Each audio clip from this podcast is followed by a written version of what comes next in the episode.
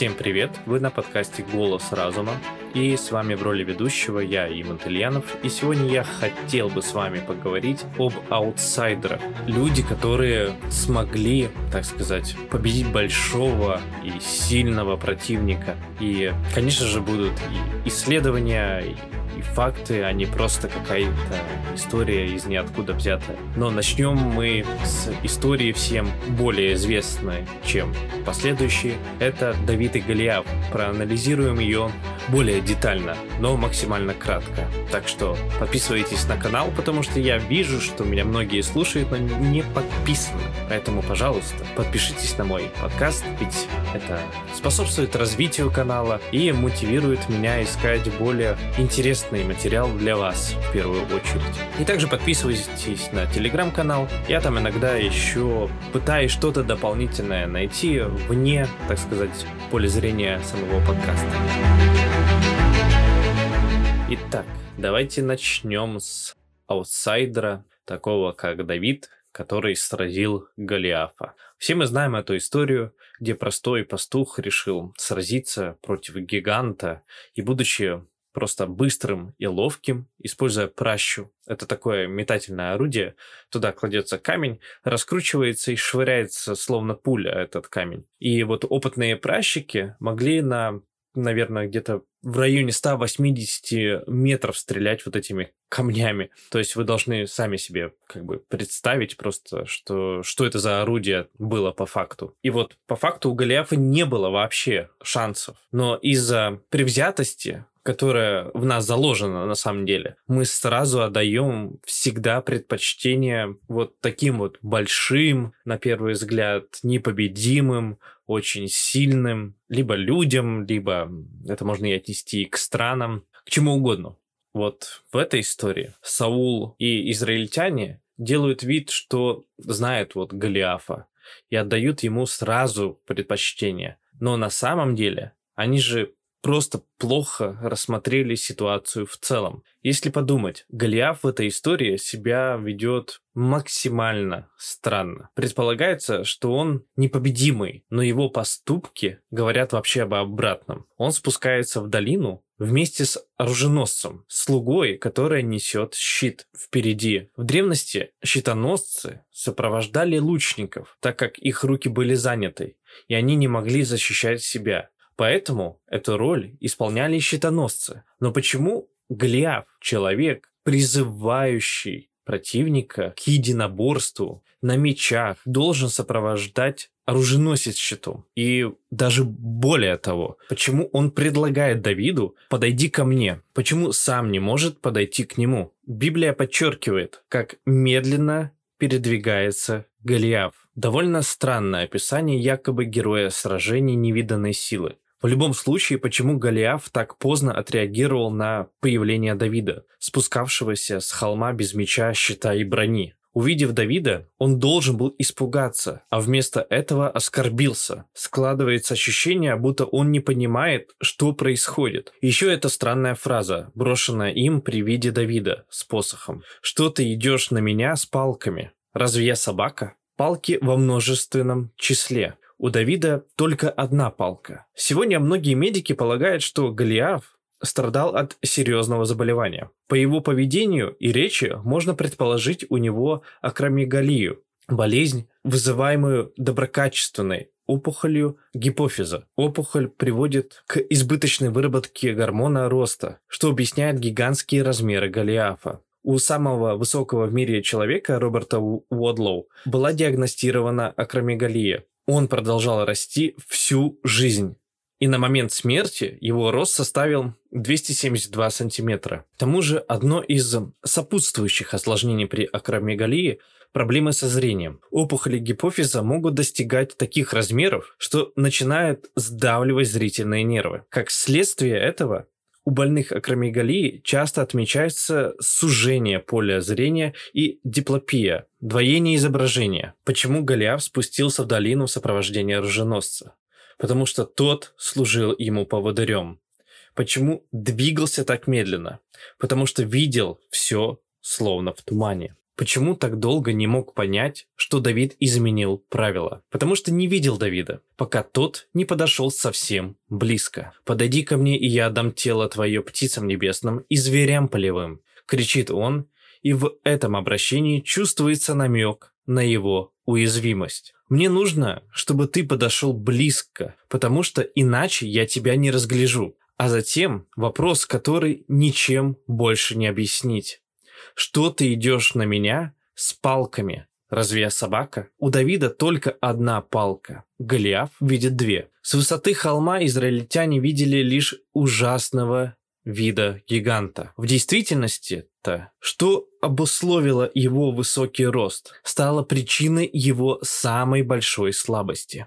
И в этом полезная наука для сражений с самыми различными гигантами. Большие и сильные не всегда таковы, какими кажутся. Давид стремительно приближался к Голиафу, черпая силы в мужестве и вере. Голиаф не видел его приближения и внезапно был сражен на повал. Слишком большой, неповоротливый и плохо видящий. Он не мог сообразить, почему роли так радикально поменялись. И вот уже несколько лет мы подаем эту историю в неправильном виде.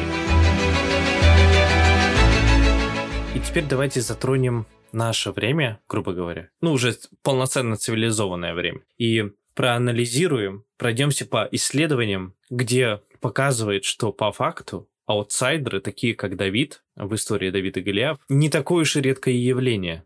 Представьте, что вам нужно подвести итог всем войнам за последние 200 лет между очень крупными и очень маленькими странами. Скажем, одна сторона имеет десятикратное преимущество в численности населения и боевой мощи. Как часто, по-вашему, одерживает победу более сильная сторона? Думаю, большинство из нас назовут примерно 100%. Десятикратное преимущество – это очень много. Однако истинный ответ вас удивит. Несколько лет назад политолог Иван Аригентофт произвел подсчеты и получил 71,5%. Получается, слабая сторона выигрывает почти в трети случаев. Затем Ари Аригентофт сформулировал вопрос иначе. Что происходит в войне между сильной и слабой сторонами?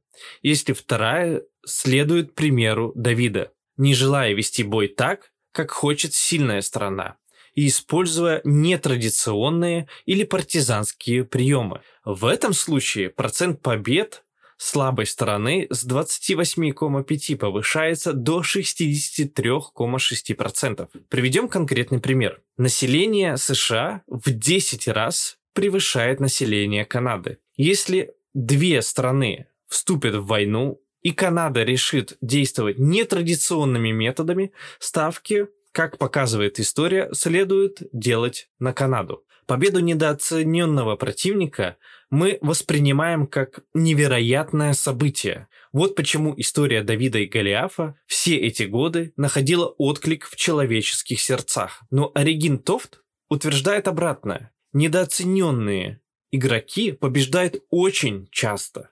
Так почему же? Тогда нас каждый раз так поражает победа Давида над Голиафом. Почему мы изначально полагаем, что маленький, бедный или менее умелый обязательно находится в невыигрышном положении? Один из таких выскочек победителей в списке Регитин Тофта – Томас Эдвард Лоуренс, более известный под именем Лауренца Аварийского, который возглавил арабское восстание против турецкой армии, оккупировавшей Аравию в конце Первой мировой войны. Целью британцев, оказавших поддержку арабам, стало выведение из строя проложенной турками длинной железной дороги, идущей из Дамаска вглубь Хиджаза, Задача, пугающая своей сложностью. В распоряжении турков имелась грозная современная армия. Лоуренс, напротив, командовал недисциплинированной группой бедуинов-кочевников, не имеющих опыта ведения военных действий. Сэр Риджинальд Уингейт, один из британских полководцев, назвал их не неподготовленным сбродом, не умеющим даже стрелять из винтовки. Но они отличались выносливостью и мобильностью. Типичный солдат-бедуин имел при себе одну винтовку, 100 патронов, 20 килограммов муки. Передвигаясь на верблюдах, бедуины даже в летний зной могли совершать переходы на расстоянии до 180 километров в день. У каждого с собой имелось не больше полулитра воды, поскольку они прекрасно умели находить ее в пустыне. Наши козыри – время и быстрота, а не способность убивать, писал Лоуренс и чуть ниже. Наш крупнейший ресурс – бедуины, на которых должна опираться наша война. Были негодны для регулярных военных операций, но их достоинствами были мобильность, стойкость, уверенность в себе, знание местности, разумная смелость. Живший в XVIII веке полководец Морец Саксонский говорил, что искусство войны заключается в ногах, а не в руках, а войска Лоуренса были в постоянном движении. За один рейд весной 1917 года его люди взорвали динамитом 60 рельсов и перерезали телеграфные провода. В Буаре 24 марта организовали подрыв поезда и 25 рельсов в Абу-Аль-Нааме 25 марта. Взорвали 15 рельсов и перерезали телеграфные провода в Истаблт-Антаре 27 марта. Совершили налет на турецкий гарнизон и взорвали железнодорожный состав 29 марта. Вернулись в Буар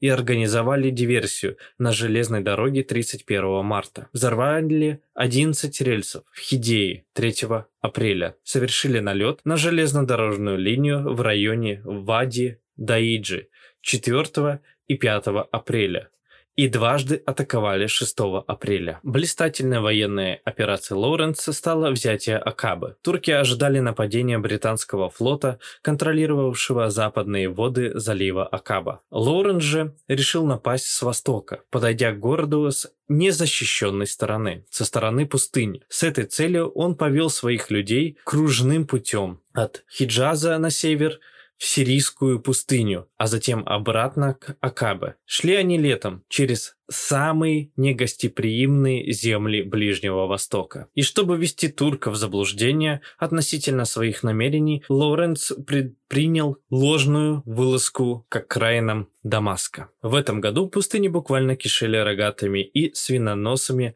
гадюками, кобрами и черными змеями. После наступления темноты было опасно ходить за водой, потому что змеи плавали в водоемах и свивались в клубки на их берегах. Когда они наконец подошли к Акабе, отряд Лоуренса, состоявший из нескольких сотен солдат, атаковал турецкий гарнизон. Турки потеряли убитыми и захваченными в плен 1200 человек. Лоуренс – двоих. Турки даже не помышляли, что их противнику придет в голову безумная мысль напасть на них со стороны пустыни. Сэр Риджинальд Уингейт называл отряд Лоуренса неподготовленным сбродом и считал турков несомненными фаворитами. Но видите, как странно получилось. Наличие большого числа солдат, оружия, ресурсов как это было у турков, несомненное преимущество. Но оно делает вас неманевренным и вынуждает занимать оборонительную позицию. Между тем, выносливость, мобильность, смышленность, знание местности и мужество, коими солдаты Лоуренса обладали, в избытке, позволили им совершать невозможное, а именно напасть на Акабу с востока. План оказался настолько дерзким, что турки были захвачены врасплох. Материальных ресурсов ресурсов имеются определенные преимущества, но они есть и у отсутствия материальных ресурсов. И победа недооцененных выскочек не такая уж редкость. Объясняется как раз тем, что у отсутствия материальных ресурсов оказывается едва ли не больше преимуществ, чем у наличия. Лоуренс Аравийский прекрасно это понимал. По какой-то причине нам очень тяжело с этим смириться. В нашем сознании, как мне кажется, закрепилось очень узкое и жестокое определение преимущества. Мы считаем полезными вещи, которые таковыми не являются, и называем бесполезными те, что могут принести немало пользы. А вот как вы думаете, почему, видя гиганта, мы не задумываясь, предрекаем ему победу? Что нужно, чтобы быть тем, кто не приемлет общепринятый порядок, таким как Давид или Лоуренс Аварийский? Вот такая вот история, которую я хотел вам сегодня поведать. Мне кажется, самое, самое большое, что можно из этого вынести, это не отдавать сходу предпочтения, то есть без нормального анализа анализирование ситуации. И вот в случае, допустим, Лоренса, он понимал свои недостатки, как и осознавал свои плюсы, где он и его люди во много раз превосходят противника и пользовался именно ими и не уходил, так сказать, от плана. Да, безрассудные поступки, но он там не начинал потом петь дифирамбы в свою честь, чтобы не было такого, что он поверит прям в свои какие-то силы и там пойдет в лоб и так далее. Поэтому во многих вещах мы не должны переоценивать себя, как и недооценивать допустим, то дело, которым вы занимаетесь, или своих ну, конкурентов, противников, нужно четко знать и понимать, где ты слаб и где ты силен, и от этого отталкиваться. А те, кто свято поверит в свои силы, вероятнее всего проиграют, потому что они будут ослеплены удачами, победами, и в какой-то момент все может обрушиться, потому что ты расслабишься, ты почувствуешь себя непобедимым, неуязвимым, бессмертным, возможно, даже в какой-то степени. Поэтому побеждает только тот, кто постоянно осознает, что он смертен, что победа не достигается простыми путями, которые в книжках написаны, а осознанием всех своих слабостей, признаний, как и признание того, в чем ты силен. И дальше уже ты, исходя из этого, делаешь вывод и строишь план, и следуешь по ним, и не ликуешь там на а, от каждой даже самой маленькой победы, потому что это принесет ровным счетом, как тоже показывает практика, ничего хорошего. А вам я хочу, как обычно, пожелать беречь себя и своих близких, и, конечно же, подписаться на мой подкаст и на мой телеграм-канал. Все же для вас это мелочь, а мне приятно и стимулирует, скажем так, желание выпускать все новые и новые ролики, ну, точнее выпуски. Как-то вот так вот. Так что до новых встреч в новом эпизоде. Скорее всего, в понедельник. Я вернусь все же к режиму в скором времени. А так, до новых встреч и пока.